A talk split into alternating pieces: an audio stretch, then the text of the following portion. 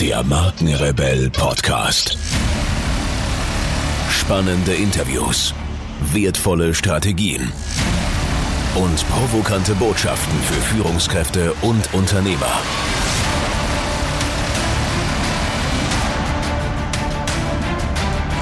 Stell dich den Herausforderungen der Digitalisierung und setze als Marke ein Zeichen. Von und mit Markenrebell Norman Glaser. Bevor es hier gleich weitergeht, möchte ich noch unbedingt was mit euch teilen. Ich werde immer wieder gefragt, ob ich auch Podcast-Coachings anbiete, in denen ich meine Erfahrungen, Methoden und Strategien weitergebe und ob ich bei der Umsetzung weiterhelfen kann. Und Leute, ich finde es großartig, dass so viele von euch ihren eigenen Podcast starten wollen, das Unternehmen den Podcast als internes Kommunikationsinstrument verstehen oder auch als Hidden Champion im Online-Marketing sehen. Also das, was ich mit den Markenrebellen über 70.000 Hörern pro Monat bereits erfolgreich geschafft habe, möchte ich nun mit euch teilen. Wenn ihr Lust habt auf ein kostenfreies 20-Minuten-Coaching, dann bewerbt euch jetzt unter markenrebell.de slash podcastcoaching und ich verspreche euch in diesen 20 Minuten so viel Know-how rauszuhauen, so viele Hacks mit euch zu teilen, dass ihr Praxis, Praxis und nochmal Praxis bekommt. Also ins Internet markenrebell.de slash podcastcoaching und dann schaffen wir das mit eurem Podcast auch. Und nun geht's weiter hier. Viel Spaß. Here we go mit einer Interviewfolge. Vielen Dank für eure Zeit und schön, dass ihr wieder reinhört. Seit mehr als 15 Jahren berät er Ärztinnen und Ärzte auf dem Weg in die Selbstständigkeit. Er unterstützt seine Klienten dabei, ein Verständnis für den erforderlichen Berufswechsel zu entwickeln, nämlich vom Arzt, der in der Praxis Dienst leistet, hin zum Arzt, der an seinem Unternehmen arbeitet. Vom Arzt zum Unternehmer ist seine Mission. Und dabei geht es nicht nur um Praxisräume, Geräte oder Zahlen, sondern natürlich auch um die Veränderung durch die Digitalisierung. Mein heutiger Interviewgast hat Sport und Wirtschaft an der Ruhr-Universität Bochum studiert und ist seit 2003 Berater in der Wirtschaftsberatung mit Spezialisierung in der Arzt- und Medizinberatung. Seine Expertise ist die Umsetzung und Durchführung von Maßnahmen sowie die Strategieentwicklung zur Praxisgründung, Führung und Abgabe. Viel Spaß mit der heutigen Podcast-Folge und meinem Interviewgast Oliver Neumann.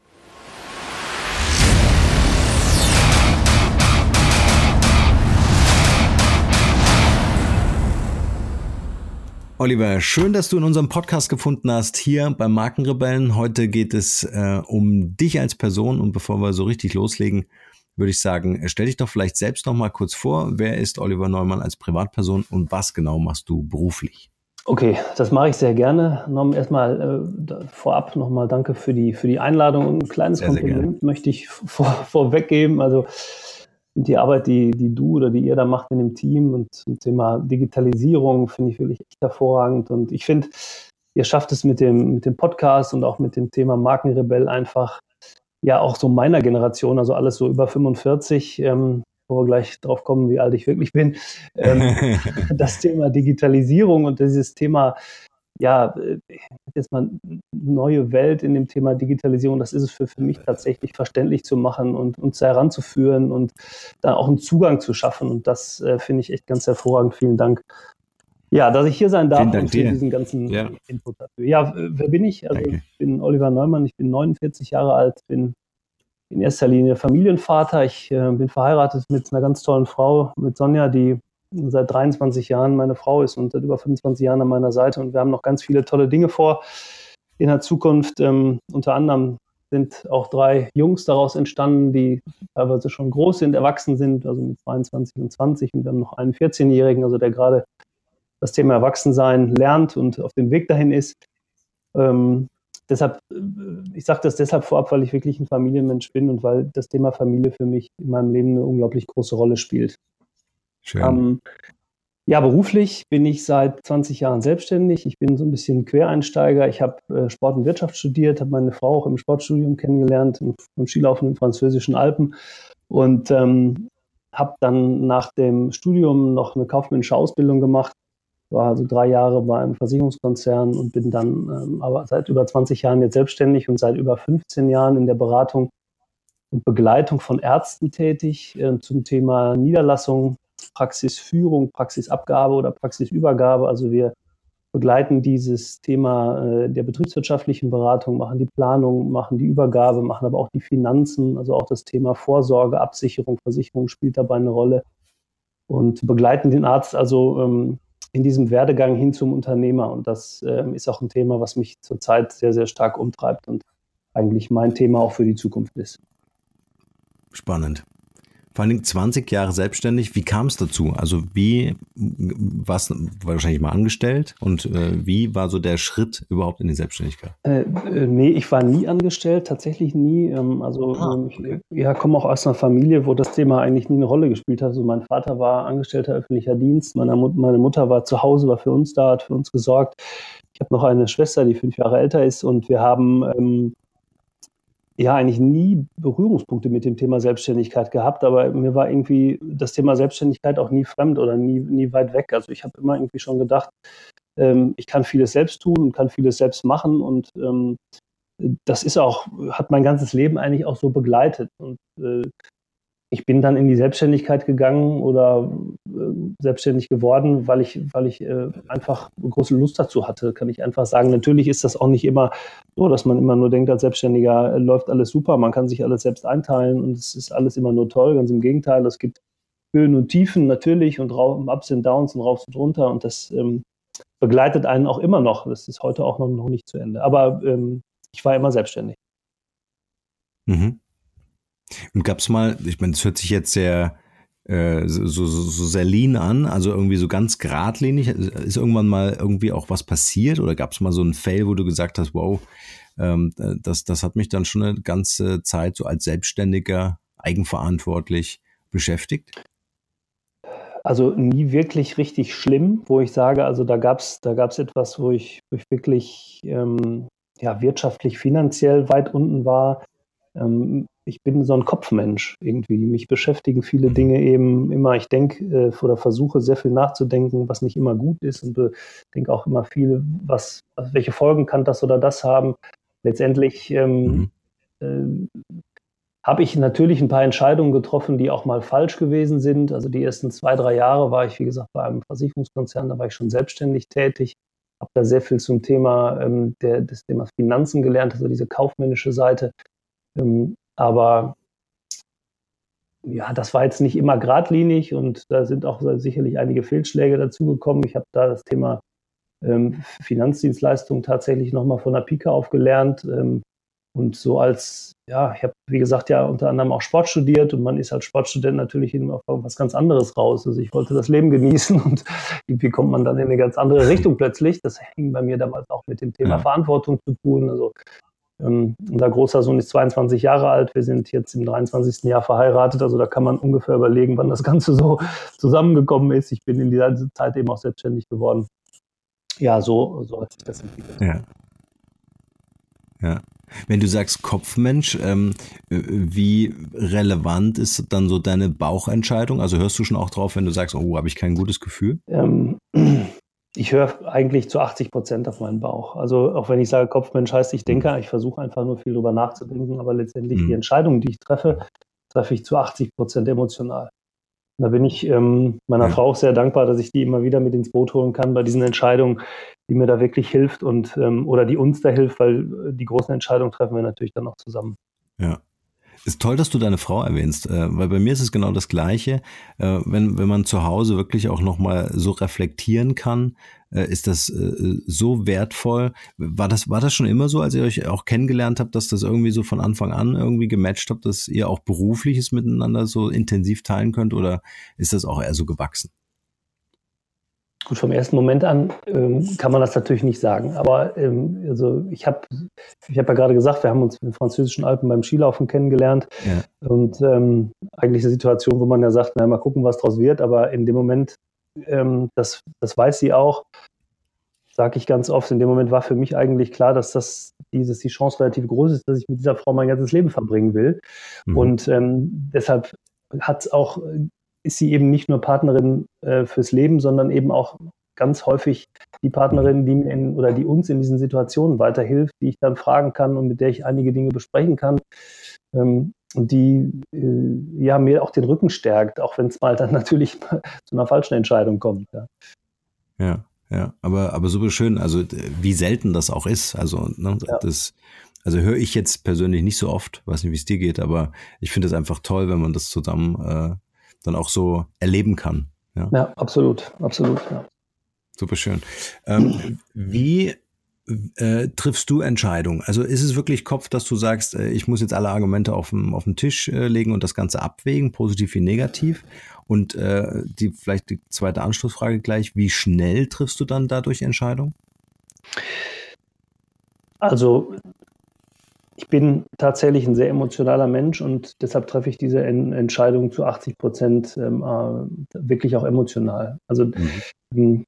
und deshalb ist auch alles das, was über die Emotionen kommt, das spricht mich auch an. Also sei es jetzt Weiterbildung, Seminare, Verkauf, also alles das, was mit diesem Thema zu tun hat. Also ähm, ich bin sehr schnell auf der emotionalen Schiene und deshalb ist diese Entscheidung, die ich dann treffe, auch sehr häufig über Emotionen geprägt, von Emotionen geprägt, ähm, was aber wirklich noch nie wirklich richtig schlimm war. Und ähm, die mhm. natürlich wäge ich ab und natürlich, wenn es gerade große wirtschaftliche Entscheidungen sind, äh, überlege ich dazu und versuche auch keine übereilten Entscheidungen zu treffen.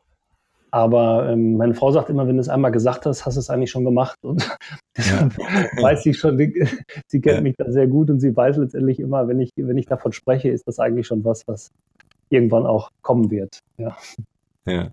Ja, weil die Frage geht auch so ein bisschen in, in Richtung äh, Personal Branding. Ne? Also irgendwann kommst du ja als Selbstständiger auf die Idee oder zu der Erkenntnis, dass du sagst, okay, ich muss mich und das Unternehmen natürlich letztendlich als Marke aufbauen.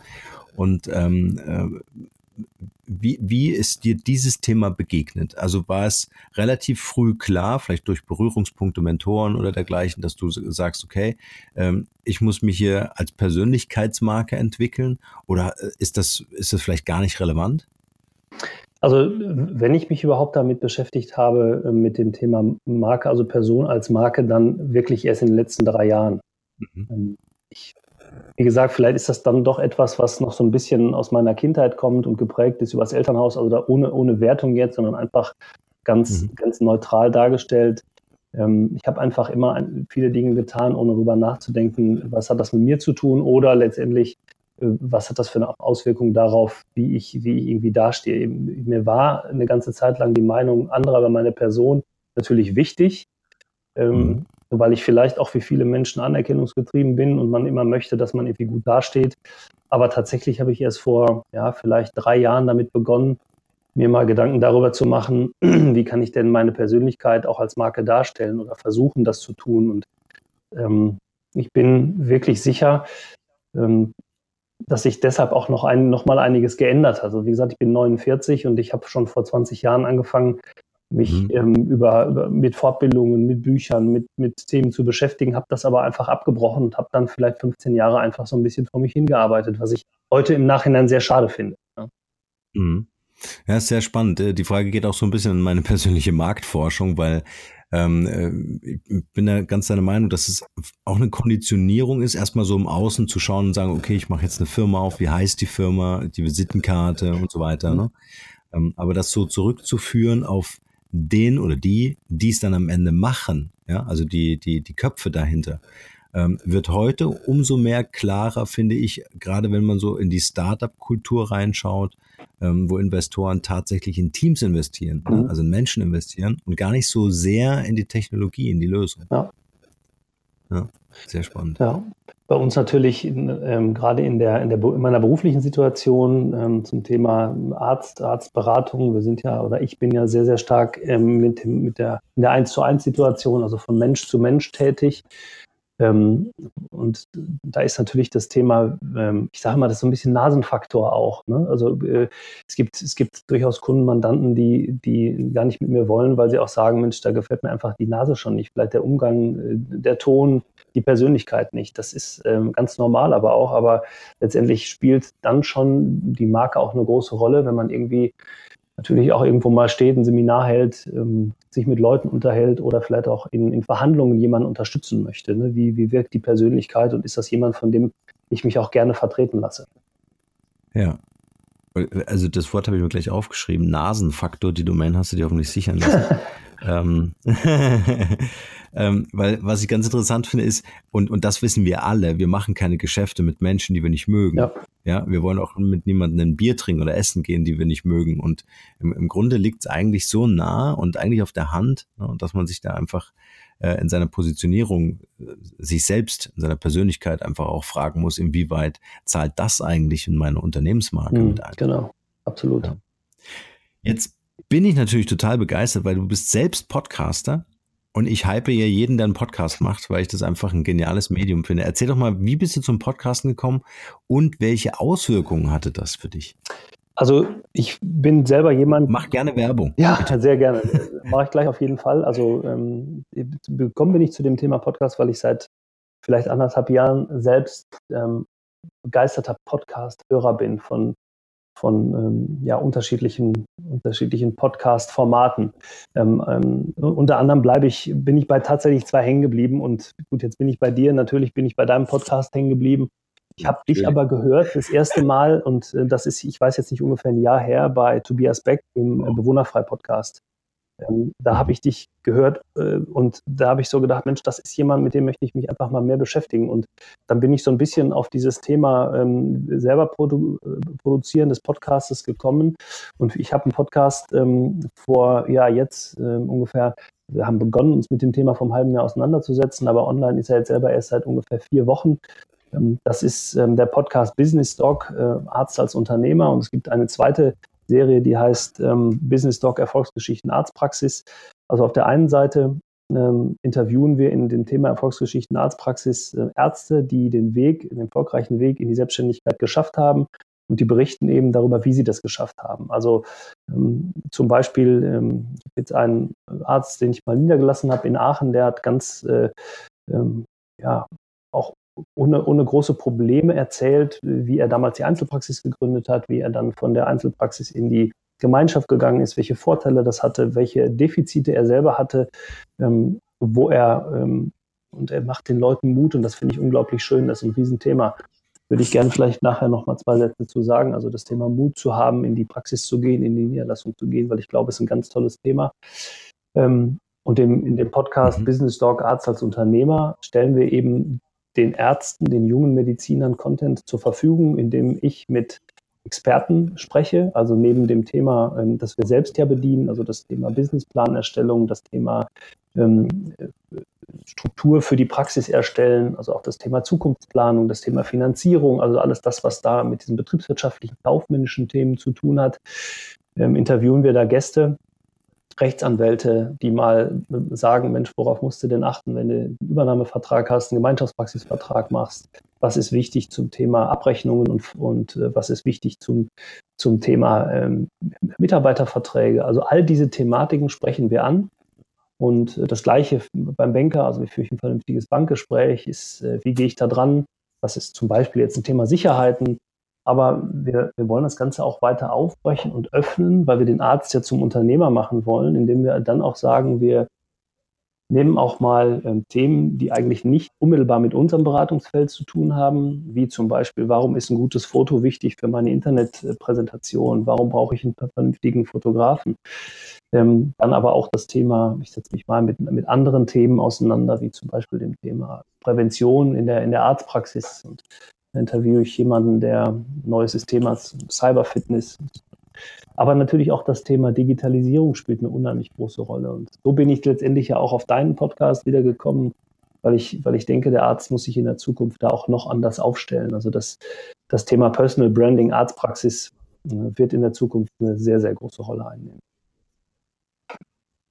Und äh, absolut dort, ja, also weil der Arzt halt per se bei seinen Patienten zumindest in der Region oder in seinem unmittelbaren Umfeld ja. natürlich eine Marke ist, ganz klar, ja, selbst die Arzthelferin oder MFAs. Ähm, aber ich möchte noch mal eins hervorheben für alle die, die sich mit dem Gedanken tragen, Podcast zu machen. Ich habe ein Jahr warten müssen, um Oliver Neumann treffen zu dürfen. Das muss man wirklich, äh, also es ist jetzt nicht das reaktionsschnellste Medium, aber umso schöner einfach auch mal zu sehen, äh, wie lange wir uns kennen, ohne uns zu kennen. Absolut ja, genau. ja, ja, genau. So. Absolut. Spannend. Vor allen Dingen was, was mich bewogen hat, neben deiner Geschichte natürlich und weil du einen Podcast hast, ähm, äh, dich einzuladen in diesem Podcast, ist, äh, wir haben jetzt dieses Format Digital Health, wo ich äh, wirklich spannende Leute einlade und interviewe, um herauszufinden, äh, wie funktioniert Personal Branding in Zeiten der Digitalisierung in diesem wirtschaftlich super mhm. spannenden Umfeld im Moment. Ich glaube, die Disruptionswelle ist gerade so am sich aufbauen äh, an, an, vielen, ähm, äh, an vielen Enden. Und da gefällt mir natürlich äh, der Claim Arzt als Unternehmer sehr gut. Ähm, Warum hebst du das besonders hervor? Sieht der Arzt sich nicht in erster Linie als Unternehmer oder, oder wo sind da die Defizite, wo du andockst und sagst, hey, hier kann ich helfen? Mhm. Also das ist natürlich entstanden aus der täglichen Beratungspraxis. Also in der, in der, wenn, ich jetzt mal die, die, die klassischen Fall nehme, ich habe einen, einen Arzt, der möchte gerne eine Praxis übernehmen und der setzt sich dann äh, mit dem, also ich sage immer Arzt, ich meine natürlich Ärztinnen auch, ne, also ich möchte jetzt nicht in dieses Gender-Thema rein, aber also wenn ich Arzt sage, meine ich immer beide Geschlechtergruppen natürlich. Also der Arzt setzt sich mit dem Thema der ähm, Niederlassung auseinander, möchte eine Praxis übernehmen und das geht ja in Deutschland immer dann, ähm, wenn ein anderer eine Praxis abgibt. Also wenn ich in einem gesperrten Gebiet bin, das hat so ein bisschen was mit den, mit den standesrechtlichen Voraussetzungen zu tun. Also sehr häufig kann eben nur ein Arzt eine Praxis äh, übernehmen und nicht neu gründen. Und wenn das der Fall ist, dann kommt es eben da in den Verhandlungen mit dem Abgeber, mit dem Übernehmer dazu, dass man sich äh, auseinandersetzt. Und der junge Arzt, so nenne ich ihn jetzt mal, so jung im Sinne von noch nicht selbstständig, noch nicht niedergelassen, ähm, der sieht sich oft Problemen ähm, gegenüber, die er noch in der, in der, in, während dieser Zeit eine Ausbildung, während des Medizinstudiums, während der Zeit im Krankenhaus nicht kennengelernt hat. Also das Auseinandersetzen mit dem Thema ähm, Führung einer Arztpraxis, mit dem Thema selbstständigem Arbeiten, mit dem Thema Abrechnung, mit dem Thema Planung, ähm, mit dem Thema Betriebswirtschaft, mit dem Thema Rechtssteuern. Also diese ganzen Thematiken wird der Arzt in dieser Phase zum ersten Mal erleben. Und mein Empfinden dabei ist immer, dass ich jemanden kennenlerne zu dem Zeitpunkt, wo er sich niederlassen will, und das ist eine ganz andere Persönlichkeit, also zu dem, zu dem Zeitpunkt, das ist oft ein halbes, dreiviertel Jahr, also so lange dauert diese Phase der Vorbereitung sehr oft, weil das auch, also das ist äh, ein Zeitraum, der gut ist, besser, man hat ein bisschen mehr Zeit. Und wieder haben wir auch ein bisschen weniger Zeit.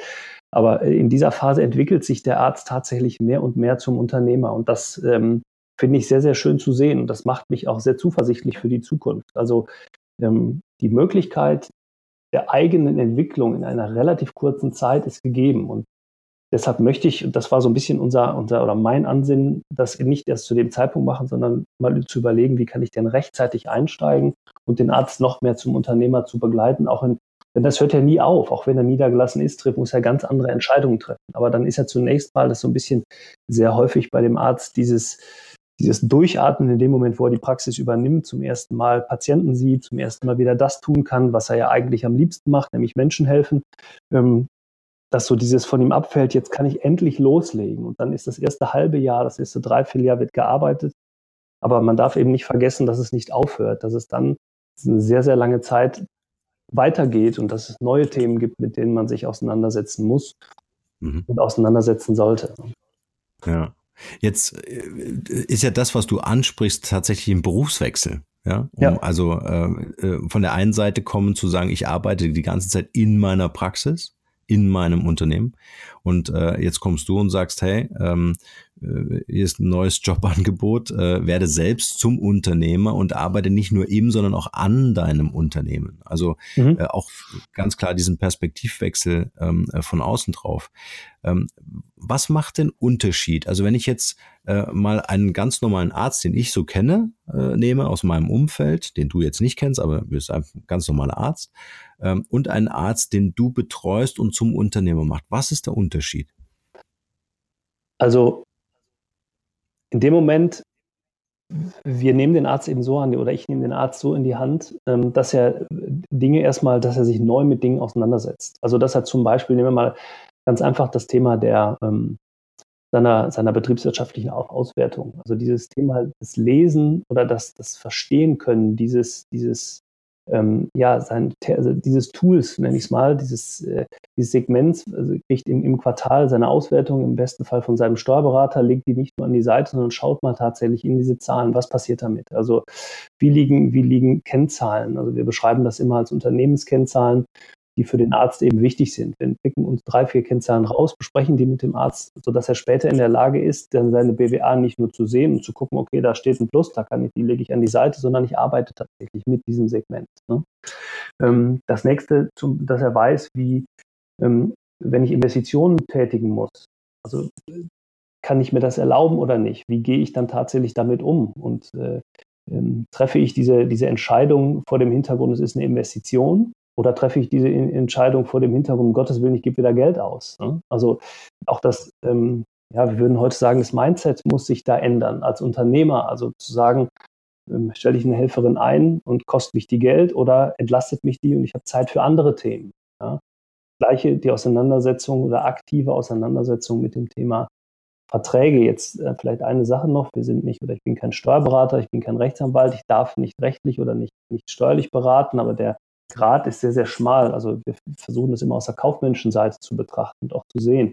Aber das Thema Auseinandersetzung mit, mit einem Übernahmevertrag ist deshalb schon, schon, schon wichtig und das muss er, das muss er tatsächlich auch tun, bevor er eine Praxis übernimmt oder wenn er in eine Praxis einsteigt. Bei einer Gemeinschaft ist es noch viel wichtiger, weil da werden Dinge geregelt für, fürs Leben. Also gerade in der Gemeinschaftspraxis ist es so, dass man in den guten Zeiten die die schlechten Zeiten bespricht. Weil in den schlechten Zeiten darüber zu sprechen, wie trennen wir uns jetzt, ähm, ist eigentlich nicht mehr möglich. Aber viele Ärzte sehen in dem Moment nicht die Notwendigkeit. Nach dem Motto, ich kenne noch meine, meine Praxis, meine zukünftigen Praxispartner, ich, ich kenne die schon, ich habe mit denen mal zusammengearbeitet, die sind alle total nett und die haben das in der Vergangenheit gut gehabt und dann wird das wohl so richtig sein. Da muss man einfach dieses Gespräch rechtzeitig führen, um, um das Bewusstsein dafür zu schärfen, zu sagen, ja, ihr habt recht und hoffentlich ist dieser Vertrag 20 Jahre für die Schublade. Wir brauchen ihn nie, aber wenn wir ihn brauchen, haben wir jetzt alles geregelt. Und das macht vielleicht den Unterschied aus. Okay. Und ähm, äh, äh, Jetzt habe ich zu viele Fragen in meinem Kopf. weil ich, ich bin gerade am Überlegen, ist ganz, ganz spannend, weil ähm, wir arbeiten jetzt beide zu unterschiedlichsten Themen für Ärzte mhm. ja, ähm, äh, oder Organisationen. Und ähm, wie wichtig, äh, äh, glaubst du, ist die Arbeit am, am Geschäftsmodell des Arztes? Also wir, haben, wir hatten ja schon ein Vorgespräch, nur um das den Hörern vielleicht noch so ein bisschen ähm, ähm, äh, anzuvertrauen. Und äh, dort haben wir darüber gesprochen, äh, ob, ob zum Beispiel digitale Produkte äh, Sinn machen mhm. für Ärzte. Ähm, jetzt, jetzt stelle ich mir einen Arzt vor, der ist in seiner Region verhaftet, äh, über die regionalen Grenzen hinaus äh, wird es schwierig, es sei denn, ich benutze das Internet und denke mir da irgendwas aus. Ähm, und auf der anderen Seite, äh, oder, oder siehst du Möglichkeiten, wie ich als Arzt, der ich jetzt eine Praxis habe und diesen Podcast hört, ähm, eine Möglichkeit sehe, mein bestehendes Geschäftsmodell irgendwie aufzumöbeln oder vielleicht auch in Richtung Digitalisierung, vielleicht über andere Wege und Hebel äh, mich weiterzuentwickeln?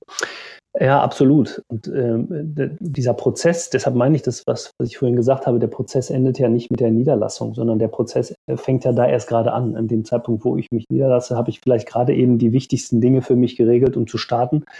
Aber dann muss ich mich vielleicht irgendwann auch damit auseinandersetzen, wie wie, wie wirke ich auf den Patienten als Marke und wie kann ich das, was ich kann, nämlich, ich habe das vorhin schon gesagt, Menschen helfen oder meine Spezialisierung, die ich habe, also ob ich jetzt ein, ein, ein wirklich toll aufgestellter Hausarzt bin oder ein, ein, absolut spezialisierter Facharzt bin, egal in welche Richtung, ähm, dann gibt es ja, dann sollte der Arzt, es gibt viel zu wenige, die es tun, aber er sollte sich einfach zukünftig damit auseinandersetzen, welche Möglichkeiten gibt mir denn die moderne Medizin und das Thema Digitalisierung auch, um das Wissen, was ich habe, nicht regional zu begrenzen, sondern ähm, ja, überregional auch bekannt zu machen. Jetzt hat der Arzt natürlich standesrechtlich gesehen immer so, so zwei, drei Themen. Also er darf ja, das, es gibt diese Möglichkeiten, ja, wie kann ich mein Wissen außerhalb der Praxis auch, auch weiter voranbringen, oder aber es gibt eben auch standesrechtliche Begrenzungen.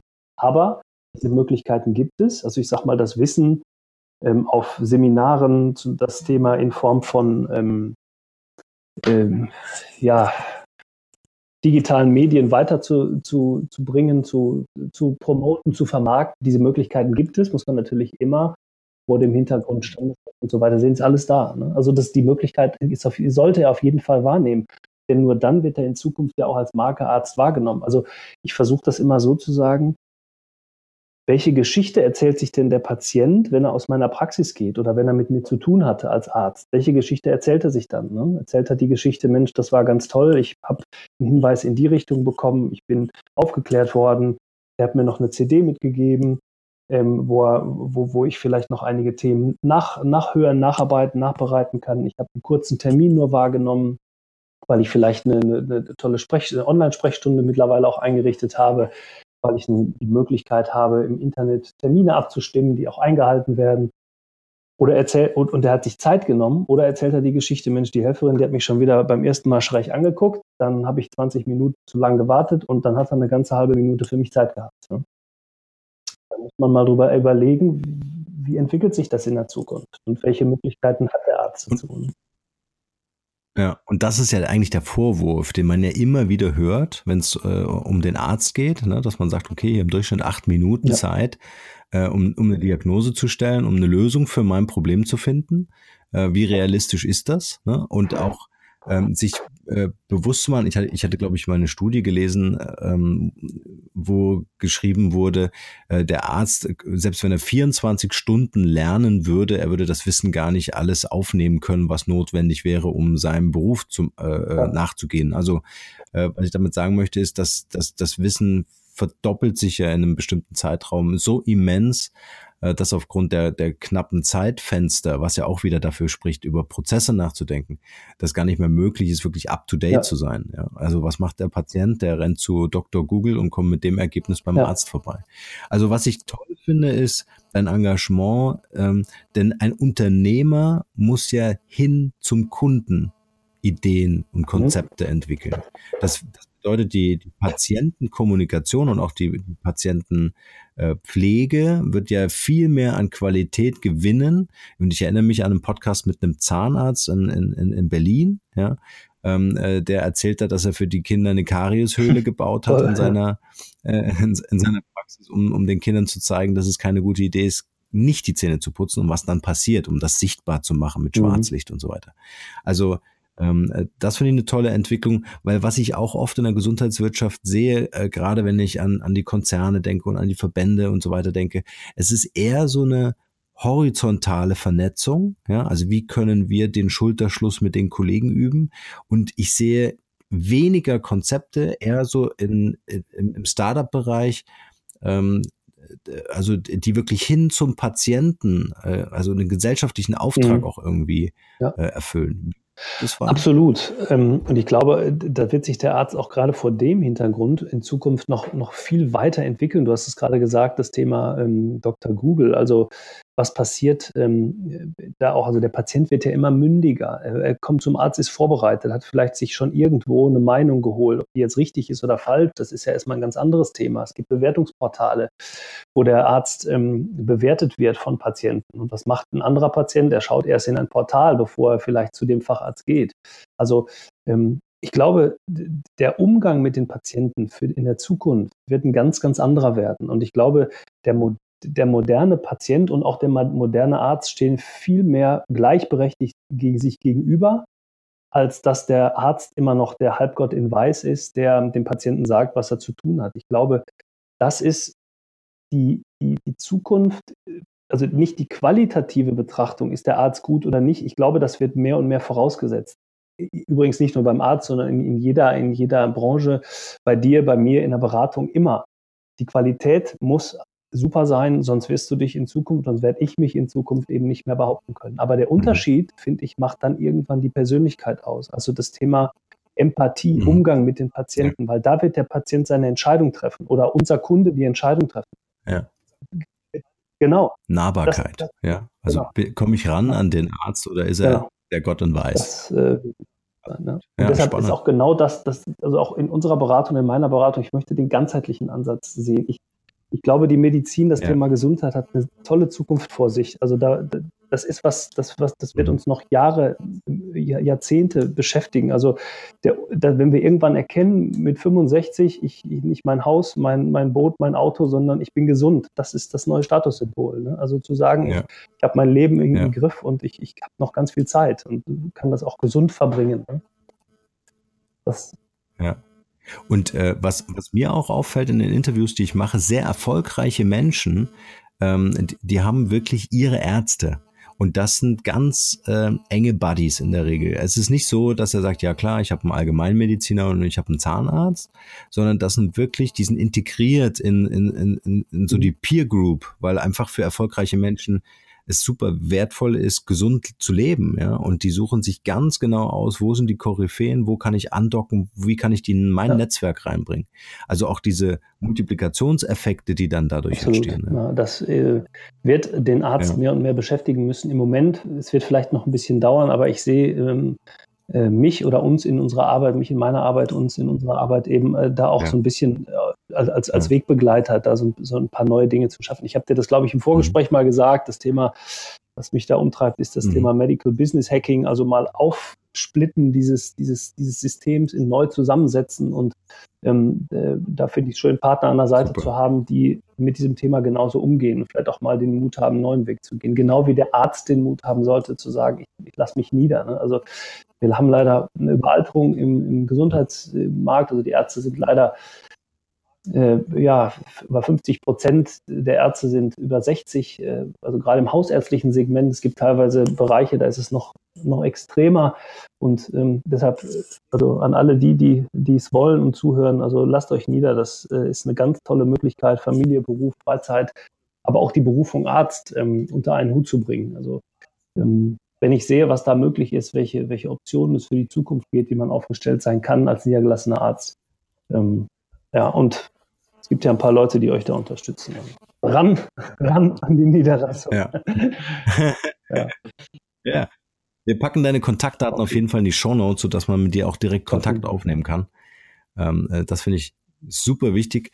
Ähm, du hast es gerade schon angesprochen, da würde ich gerne noch mal ganz kurz so eintauchen. Und zwar junge Leute, äh, die, die, die von der Uni kommen, die sagen, hey, ich habe Medizin studiert, weil ich da total Lust drauf habe, die jetzt aber mit der Niederlassung einfach mhm. so ein bisschen hadern, ja, weil sie nicht wissen, ist das eine Perspektive, ist das äh, jetzt eine 60-Stunden-Woche, ich will auch Familie haben, ich möchte 20 Stunden arbeiten, äh, ich gehe vielleicht eher in medizinisches Versorgungszentrum, Krankenhaus, keine mhm. Ahnung, welche Möglichkeiten es da gibt.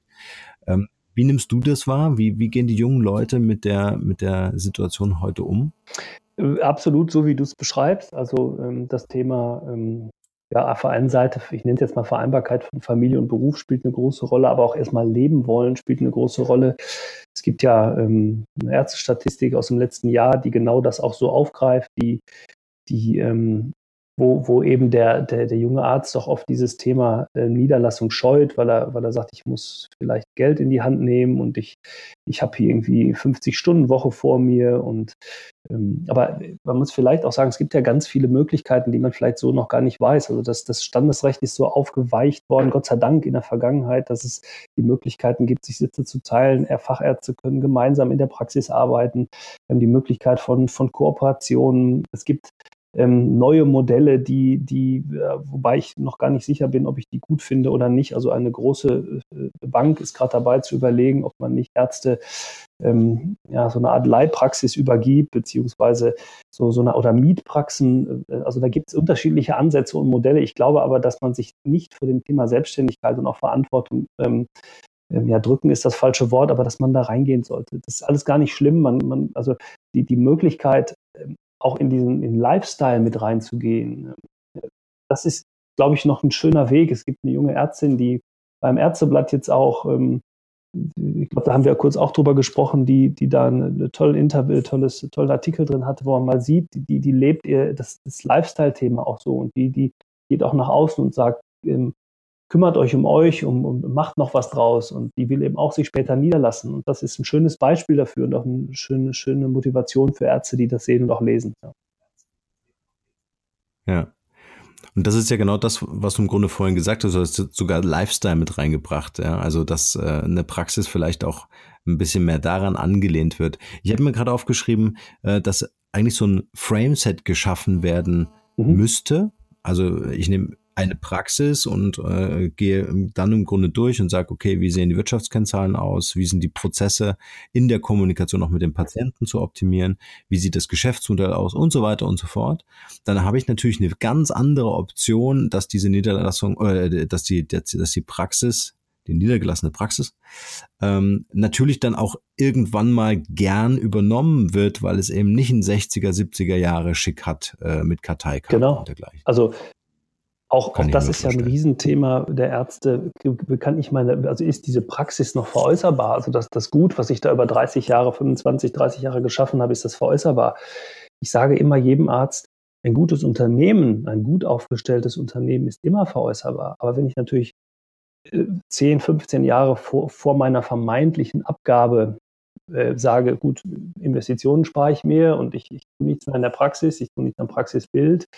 Ähm, ich bin auch nicht bereit, nochmal in, in mich zu investieren, also in, in Fortbildung, in Weiterbildung, in neue Dinge, dann werde ich es wahrscheinlich schwer haben. Aber ein gut gehendes Unternehmen, also ein, eine gut gehende Arztpraxis, und wir werden, haben ja auch immer mehr Gemeinschaften, also die sich zusammenschließen, und da gibt es ja viele, viele Möglichkeiten, die wird es auch immer einfacher haben, egal wie ähm, den einen Nachfolger zu finden. Und das erleben wir ja gerade im Bereich von privatärztlich aufgestellten Praxen, ja, die sich sehr viel Mühe geben, die ein tolles Branding haben, die eigene Dinge schaffen in der Praxis und die gerne auch ähm, Nachfolger oder die, die gerne äh, jetzt schon junge Leute mit aufnehmen, um zu sagen, wir schaffen uns doch da auch die, die Generation schon für die Zukunft. Ja. ja. ja. Es war eine super schöne ähm, Essenz, die du gerade gesagt hast. Also äh, übertrage nicht deine Praxis an einen Nachfolger, sondern ja, übergebe genau. ein Unternehmen. Ja, also noch ein ganz anderer, ähm, äh, ganz anderer Mindshift, ne, den man dann einfach machen muss, um zu verstehen, äh, wie attraktiv ist denn das Angebot, was ich da mache. Ne? Und äh, interessiert das irgendjemanden, der sagt, hey, äh, ich hätte gern optimierte Workflows, äh, bessere Prozesse, eine bessere Kommunikation ja, mit absolut. meinem Patienten. Ja.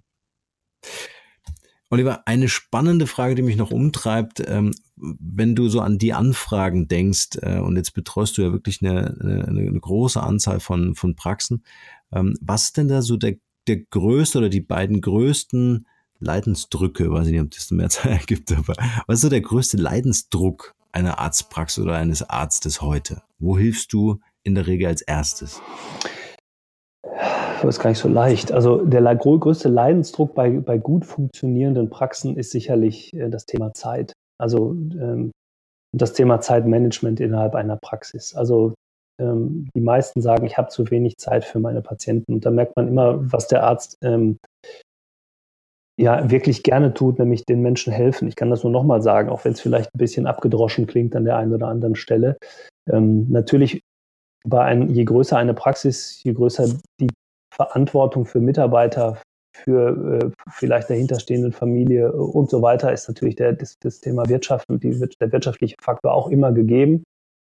Aber das größte Thema ist eigentlich, einen vernünftigen Zeitrahmen zu schaffen und vielleicht auch mal auf etwas zu verzichten oder vielleicht auch mal zu überlegen, wie kann ich denn in Zukunft, und das wäre mir wirklich wichtig, zu überlegen, wie kriege ich das über ein vernünftiges, ich nenne es jetzt mal Praxismanagement hin, was sicherlich auch mit, der, mit dem Thema Digitalisierung zusammenhängt, in Zukunft besser geregelt. Also dieses Thema Terminvergabe, das Thema ähm, Einhalten von, von, und da gehören die Mitarbeiter auch dazu, also das Thema Praxisführung, wie führe ich meine Mitarbeiter in welche Richtung. Also jetzt nicht als Chef, der einfach irgendwas vorgibt, sondern wie beziehe ich die in dieses Thema so mit ein, dass wir alle für das Unternehmen Arztpraxis arbeiten können. Und das ist sicherlich ein großes Thema. Ähm, weniger ein Thema ist bei den meisten, ähm, es geht, ich habe ganz selten Praxen, die aufgrund der Praxisstrukturen, aufgrund der Einnahmensituation der Praxis in eine betriebswirtschaftliche Schieflage geraten. Praxisbezogen. Meistens ist es im privaten Bereich zu suchen. Also mit anderen Worten, die, die, Ausgaben sind höher als die Einnahmen im privaten Bereich. Ja. Also das hat ganz selten was mit der Praxis zu tun. Ja. Aber das ist vielleicht dann auch wieder eine menschliche Perspektive, die, die da eine Rolle spielt. Oliver, gibt es momentan so ein Passion Project, äh, wo du sagst, hey, das ist genau so ein, ein Thema, was mich gerade so umtreibt, das würde ich jetzt gern voranbringen? Ja, das ist sicherlich äh, mein Thema Business Doc, äh, der Arzt als Unternehmer. Das, das äh, ist was, wo ich gerade unglaublich viel Lust zu habe und was ich eigentlich noch, noch viel, viel größer machen möchte, weil ich glaube, dass ähm, das, wird, das wird vielleicht ein bisschen dauern, äh, bis, bis man dahin, bis der Arzt oder bis auch das Umfeld ähm, mhm. da, dahinter kommt. Aber ich glaube, dass, dass, dass das eine riesen Zukunft ist, kann ich nur noch mal sagen. Also das ist wirklich was, ähm, da spreche ich gerne, stehe ich jedem gern zur Verfügung, wenn er einfach nur mal drüber sprechen möchte. Was bedeutet das? Wo können wir da helfen? Welche Ansätze gibt es da? Ähm, gerne auch abends, gerne auch am Wochenende. Ich äh, habe da ganz viel Lust zu. Oliver, ich habe noch ein paar Zusatzfragen, Zusatzfragen, meine bekannte QA-Session vorbereitet, in der ich dir einfach ein paar ganz schnelle Fragen hintereinander stelle und du einfach aus dem Bauch heraus, du hast gesagt, du bist ein emotionaler Mensch, aus dem Bauch heraus ganz kurz antwortest, was dir dazu ich einfällt. Versuch's bist mal, du ja, genau, ich bin bereit. Okay. In einem Satz, was ist deine Mission? Ich würde sagen, die, die, also mir hat mal jemand gesagt, deine Mission ist, die Menschen aus der Halbheit zu befreien. Da musste ich mir ganz lange Kopf drüber machen, aber äh, ich habe für, für, mich daraus interpretiert, ich möchte die Menschen zum Selbstdenken anregen und äh, Vertrauen in sich zu bekommen. Und wenn wir äh, mit ihnen gesprochen haben oder wenn ich mit ihnen gesprochen habe, sollen sie nicht mehr dasselbe denken wie vorher. Hast du ein Talent, von dem bisher keiner was weiß? Ich bin immer versucht, also ich, äh, zu sagen, ich kann auf dem Kamm blasen, aber das jetzt falsch. Ich, ich, kann ganz ordentlich Tennis spielen. Das äh, ist so. Wenn die Leute an dich denken, was ist das eine Wort, wofür du selbst als Marke bekannt sein willst oder schon bist? Da ich ein sehr emotionaler Mensch bin, ist mir das Thema Vertrauen sehr wichtig. Ähm, aber auch das Thema äh, Entwicklung und das Thema Unternehmer sein. Welcher Moment oder Rat hatte für dich einen besonders nachhaltigen Einfluss auf dein heutiges Leben oder auf dein Business?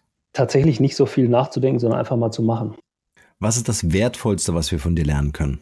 Das sind vielleicht zwei Sachen. Also ich finde erstmal wichtig, dass man sich selbst immer, immer weiter fortbildet, nie aufhört, äh, ja, irgendwie hungrig zu sein nach, nach neuem Wissen, in ganz unterschiedlichen Ebenen, also immer an sich selbst denken, dann ist das, was bleibt, selbst wenn es einem vielleicht mal irgendwann auch wirtschaftlich nicht mehr so gut geht, dann habe ich alles, was ich habe, in mich gesteckt, in mich investiert und ich kann ähm, in jeder wirtschaftlich noch so schlechten Situation oder persönlich schlechten Situation daraus schöpfen. Das äh, finde ich immer wichtig und vielleicht auch noch nicht so viel auf die Meinung von anderen Leuten hören, sondern einfach mal das machen, was man für richtig mhm. hält. Gibt es Internetressourcen, die du verwendest, um dich zum Beispiel weiterzubilden in, in, in deinem Bereich oder, oder gibt es Mobile-Apps oder Tools, die äh, du einsetzt? Das ist nicht so viel, was ich da mache. Ähm, also was, was ich gesehen habe, also das hängt natürlich mit dem Podcast zu, zu, zusammen, die ich höre. Das ist tatsächlich die Podcast-App mhm. ähm, von, von iTunes iTunes-App. Ähm, mhm. ähm, ich bin, nutze sehr viel WhatsApp, da weil ich das eine tolle Möglichkeit finde, auch wenn ich mit dem Thema Datensicherheit habe. Also die Dinge, die ich sage, die, die sind nicht so schlimm, die, die können ruhig auch alle anderen mitkriegen. Also diese beiden Dinge nutze ich ganz, ganz oft. Ich höre sehr viele Hörbücher im Auto, weil ich eben auch ähm, sehr viel unterwegs bin. Also ähm, alle Möglichkeiten, die es da gibt, von Audible angefangen über was es da gibt. Und was ich seit ungefähr einem Jahr für mich entdeckt habe, ist das Thema Meditation. Da nutze ich die ähm, Seven Minds App und das Schön. ist wirklich eine tolle Möglichkeit, sich vielleicht mhm. in den einen oder anderen Moment im Tag mal wieder so ein bisschen bewusst zu werden, was, was passiert. Ja, kann ich nur empfehlen. Mhm. Kennst du eigentlich, das ist jetzt eine Frage außerhalb der Reihe, kennst, kennst du eigentlich Ärzte, die äh, einen Podcast haben? Nee, ich nee. Weil das ist ja super schnell okay. produziert. Das ist ja, ja super. Dann lass uns gleich nochmal darüber sprechen. nee, aber ich kenne einen Apotheker tatsächlich, äh, den kenne ich. Der, der, der ist auch gar nicht, gar nicht schlecht, aber einen Arzt kenne ich tatsächlich noch nicht. Sehr spannend. Also das kann man ja wirklich auf dem Weg in die Praxis und nach Hause, das sind zwei Folgen am Tag, hohe Reichweite. Absolut. Okay. Ähm, kannst du uns ein Buch empfehlen, welches für dich persönlich einen großen Mehrwert hatte? Kann ich. ich. Auch das ist wahrscheinlich was, also meine Jungs würden wahrscheinlich sagen, wenn es jetzt um Musik gehen würde, das Mainstream, aber ich, ähm, ich, ich, habe, bin sehr begeistert von dieser Buchreihe von John Strelecki, ähm, Das Café am Rande der Welt und die Bücher, die damit zu tun haben. Ja, und es gibt noch eins, ähm, das fällt mir jetzt gerade tatsächlich ein, da weiß ich aber den Autor nicht. Das hat einen komischen Titel. Das ist das Buch vom Überfluss. Und zwar geht es da nicht um, um, im Überfluss leben und, und rauschende Nächte feiern oder sonst etwas, sondern da geht es um die Kombination Geld, Kraft und Liebe. Und das ist ein sehr, sehr, sehr schönes Buch. Habe ich aber jetzt gerade. Schön, auch, ja, auch, dass du dich mit solchen Themen beschäftigst. Super. Ja. Ähm, welche drei Interviewgäste würdest du hier im Markenrebell Podcast, ähm, die ich dann gleich zu dir schicke in deinem Podcast, äh, äh, gern mal hören? Sehr gerne. Die waren, ja, vielleicht, waren die auch schon da. Ja, ähm, ja drei. Äh, also einmal würde ich empfehlen, das ist Alexander Krause. Alexander Krause äh, ist ähm, Founder, äh, ist ein absoluter Visionär zu dem Thema Zukunft und dem Thema ähm, Gesundheit und ähm, ist Founder und Geschäftsführer einer Firma in Münster, Firma Cyber Concept, beschäftigt sich eben sehr stark mit dem Thema der, Gesundheit und Prävention auf dem digitalen Wege. Ähm, dann ähm, Andreas Fuchs. Andreas Fuchs äh, hat ein Projekt aufgelegt für junge Menschen, das heißt Generation Clever. Und zwar geht er da in, in oder tritt er da an junge Menschen heran und versucht Persönlichkeitsbildung ab dem, ich glaube, 14. oder 16. Lebensjahr schon voranzubringen, gehen in die Schulen, machen das teilweise ehrenamtlich, versuchen also denen die Themen ähm, wie Umgang mit Geld, Umgang, Entwicklung der Persönlichkeit ganz früh schon nahe zu bringen ein ganz tolles Projekt, ähm, ganz tolles Thema. Finde ich super, dass die so früh an die, an die Jugend und die, die Kinder herangehen. Ähm, und als dritten, ähm, ja, vielleicht äh, Dr. Frank Stehr. Dr. Frank Stehr ist ähm, Geschäftsführer einer Stiftung. Ähm, da geht es um eine ganz, ganz seltene Krankheit, ganz seltene Stoffwechselkrankheit, die heißt NCL.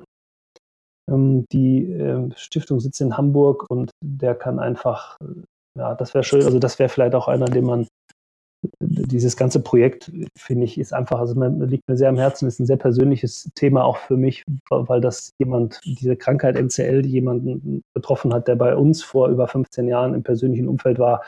Und die kommt so selten vor, dass die Industrie da nicht forscht und deshalb ist das ein, ein Thema, was man eigentlich viel mehr in die Öffentlichkeit bringen muss. Mhm. Super. Dann können wir gleich noch einen gesellschaftlichen Auftrag hier erfüllen. ja, genau. Toll.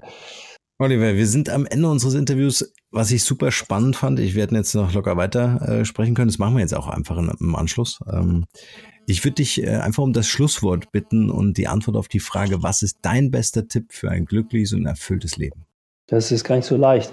Ich, ich finde aber, also wir sind ja immer, und das geht mir auch so, immer getrieben von, von ähm, von, von Zielerreichung. Ich glaube, das ist auch ganz wichtig, dass man sich Ziele setzt im Leben, aber vielleicht sollte man auf dem Weg dahin, wo man hinkommen will, auch schon Spaß haben. Ähm, ich, äh, ja, also dieses, dieses Thema, warum machst du etwas ähm, oder warum, warum geht man diesen Weg, muss vielleicht auch einfach mit der ganz einfachen Frage beantwortet werden können. Darum, ich mache das einfach, weil ich auch Spaß daran habe und weil es mich auch erfüllt. Ja? Also ich, Normalziele sind total wichtig und ich glaube, ohne dem geht es nicht. Man, aber es ist vielleicht einfach, der Weg dahin ist auch schon ein Ziel. Super gut und super schön, das lassen wir genauso stehen. vielen Dank, Oliver, für deine Zeit. Norm, vielen Dank, äh, dass ich da sein durfte und alles Gute. Tschüss. Dir auch. Bis dann. Hier noch eine wichtige Info für alle die unter euch, die sich mit dem normalen E-Mail-Newsletter nicht zufrieden geben können, die noch ein paar Deep Dives vertragen können und zusätzlich eine wertvolle Content-Lieferung auf Ihr Smartphone für clever halten. Den empfehle ich unbedingt unseren neuen und vor allem kostenlosen Messenger-Service. Ganz egal, ob ihr WhatsApp, Facebook Messenger, Insta oder Telegram verwendet, wir liefern euch alle neuen Podcast-Folgen, natürlich unseren monatlichen Ratgeber als E-Book sowie weitere spannende Informationen frei Haus in eure Lieblings-App. Und das alles kostenlos und ohne Werbespam. Das verspreche ich euch. Geht dafür einfach auf unsere Website www.markenrebell.de und klickt im Menü oben auf den Punkt Service. Probiert es einfach mal aus. Es ist kinderleicht und seid gespannt, was hier in den kommenden Wochen so alles abgeht. Wenn euch dieser Podcast gefallen hat, wären wir euch sehr verbunden, wenn ihr euch kurz Zeit nehmen könntet und uns eine Bewertung bei iTunes da lasst. Das dauert nur wenige Sekunden und ihr helft damit, dass auch andere diese Informationen erreichen und wir diesen Podcast für euch noch viel, viel besser machen können. That's it. Alle Informationen wie immer in den Shownotes. Nur das Beste für euch und bleibt rebellisch. Bis bald. Ciao.